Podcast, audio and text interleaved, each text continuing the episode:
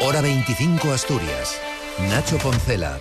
Última vuelta informativa Asturias en esta jornada en la que hemos sabido que los trenes de alta velocidad se retrasan y con ellos la venta de billetes baratos que Renfe anunció a partir de mañana para los abril. El Ministerio de Transportes ha informado esta tarde de que no es posible fijar una fecha de inicio definitivo de los trenes que están diseñados para circular a más de 300 kilómetros por hora debido a lo que ellos consideran ineficiencias e incoherencias del proyecto desarrollado por la empresa que los ha construido, Talgo. El consejero de Fomento de Asturias, Alejandro Calvo, acaba de opinar sobre este nuevo retraso.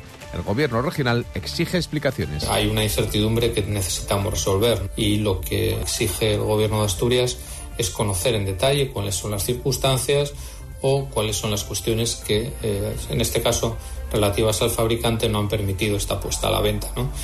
Un anuncio que retrasa al menos hasta mayo la entrada en servicio de los nuevos trenes y que ha caído como un jarro de agua fría sobre los empresarios. Carlos Paniceres es el presidente de la Cámara de Comercio de Oviedo. Estábamos contentos porque ese primer tren eh, llegaba a esa primera hora que era muy necesaria y, hombre, que la Semana Santa era también muy interesante. ¿no? Yo la verdad que tenía la esperanza que, que a mitad de mes pudiéramos arrancar y poder haber cogido la Semana Santa. Y desde la oposición la noticia es considerada como una tomadura de pelo. Lo dice el presidente del PP avilesino y diputado regional Pedro de Rueda. Una vez más los a la cola, una vez más un engaño, una vez más te prometen alta velocidad y al final tienes una variante, unos trenes con, con problemas continuos y que no llegan y todas las soluciones que ponen pues son efectivamente como se diría ahora unas soluciones fake que ni llegan ni se las esperan. Por cierto que con este nuevo retraso, Talgo se enfrenta a una reclamación por parte de Renfe de una compensación por valor de 116 millones de euros por el retraso ya más de tres años en la entrega de los trenes de alta velocidad.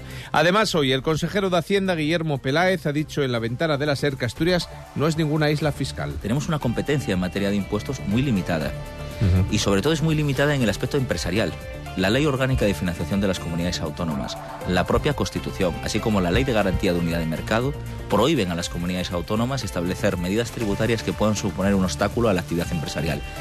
Los negocios tienen la misma fiscalidad en toda España, porque somos un mercado único. Por tanto, quiero de verdad erradicar ese concepto que además puede generar mucho daño a Asturias. Peláez espera además que Asturias reciba 700 millones de euros en la segunda adenda de fondos europeos para gestionar directamente desde la comunidad. Además, hoy los transportistas asturianos se confiesan en alerta máxima ante un escenario en el que pudiera perderse la siderurgia integral en Asturias al no realizar Arcelor las inversiones anunciadas para el plan de descarbonización. El presidente de la patronal del transporte, Ovidio de la Roza, explicaba que la empresa concentra el 20% de la carga total de los transportistas en el Principado. Yo creo que no está el problema solamente en la inversión, o mejor dicho, yo creo que la inversión es lo, lo, eh, lo que eh, no sería el problema para, seguir manteniendo la, la, la cirugía integral. Es el coste el coste de producción de la energía después, posterior, el coste de producción. Mientras tanto, el Principado, el gobierno regional considera que la industria en defensa y su cadena de valor puede convertirse en una de las actividades tractoras de Asturias como vector de crecimiento económico. Lo ratificaba el director general de Santa Bárbara Sistemas, Juan Escriña, en el foro de Infodefensa celebrado esta mañana en el Senado. Es un empleo altamente especializado, es un empleo de calidad y es un empleo estable.